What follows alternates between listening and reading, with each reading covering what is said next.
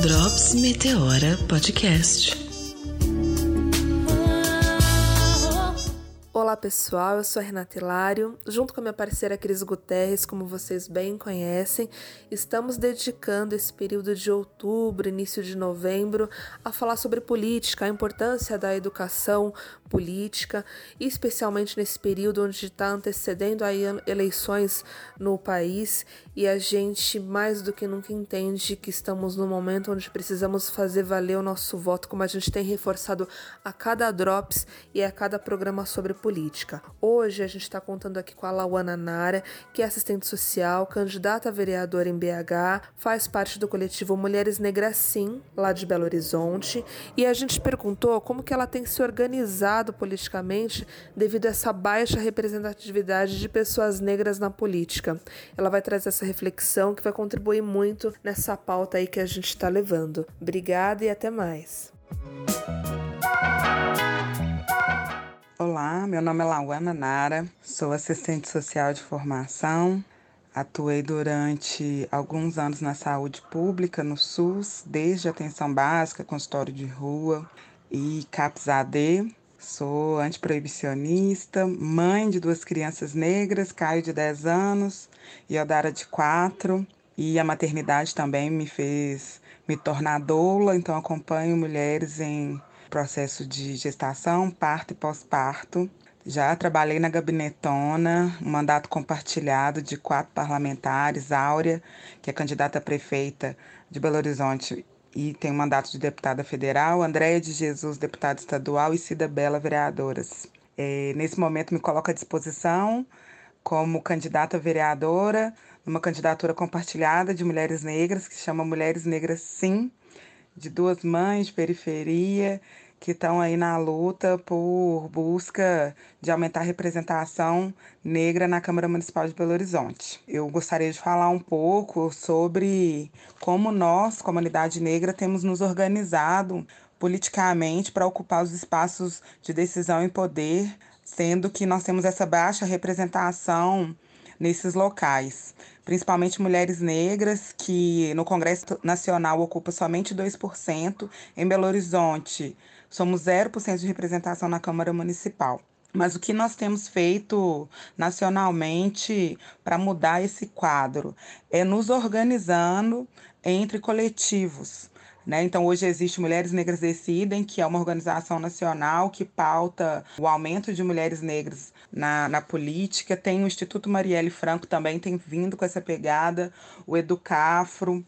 É, a nossa candidatura hoje ela sai também a partir da Partida, que é um movimento nacional para mais mulheres na política, vote nelas. Então, coletivamente, a gente sabe que a gente tem possibilidades de mudar esse cenário. O Brasil tem passado por essa mudança, mas a gente sabe que ainda falta mais representações. Então a gente precisa ser além das hashtags Vidas Negras Importam, sou antirracista, a gente precisa colocar na prática essa mudança. E isso só vai ser possível se a gente for coletivo. Se a gente for coletivo ser fundamento, não ser só uma palavra vazia, né? Então, para nós, coletivizar a luta é fundamento.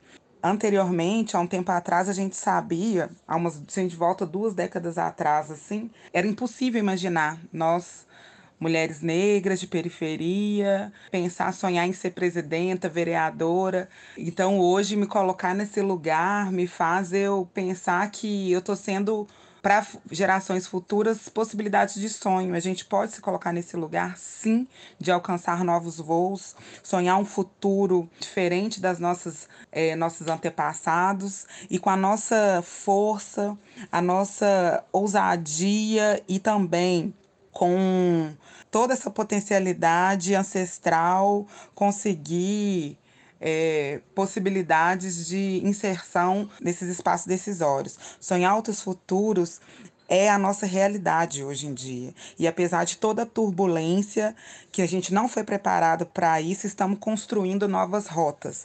É importante destacar assim como mulheres negras decidem, Coalizão por Direitos, a Educafro. Nas periferias também existe mobilização muito pesada, muito forte, com os movimentos de bairros de vilas e favelas, com o movimento hip hop, movimento funk, com as bordadeiras. Isso também é um fazer político, isso também é mudança na vida das pessoas diretamente, né? O racismo, ele é uma pauta que não é identitário, o racismo ele é pauta estrutural. Então a gente vai colocar isso no centro do debate em todos os espaços, assim como discussão de gênero e de classe, o racismo também é estruturante. Então a gente precisa pautar o racismo não como pauta identitária, e sim como centro do debate, porque com racismo, o racismo não é uma pauta que tem que ser colocada principalmente também por, pelo movimento de esquerda, pelos partidos de esquerda.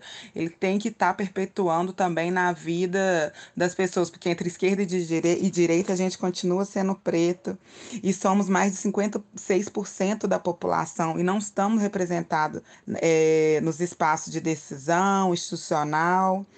É, é com isso que eu gostaria de, de trazer essa reflexão de nessas eleições a gente eleger pessoas negras, eleger mulheres negras, com pessoas comprometidas com a pauta, que trabalham nas suas bases, nas suas comunidades, a violência da juventude negra, o genocídio da nossa população negra, a violência obstétrica que acomete por, principalmente as mulheres negras, a nossa infância, a primeira infância, como garantia, a infância primeiro, a moradia primeiro, população de rua é uma população que é totalmente escassa de políticas públicas. A gente sabe da falta de incentivo e de recurso para a população de rua. E a gente sabe que a, a, o tripé trabalhar com população de rua, que a maioria negra é moradia, trabalho e renda. Então a gente precisa garantir que isso também seja importante pauta dos candidatos e candidatas comprometidos com a causa antirracista e pensar para além disso que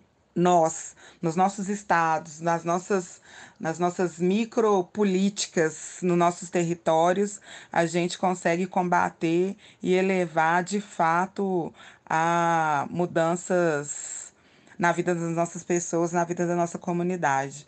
Então, gratidão por esse espaço, a gente segue juntos, vamos colocar mulheres no topo, povo negro no topo e entender que com racismo não há democracia.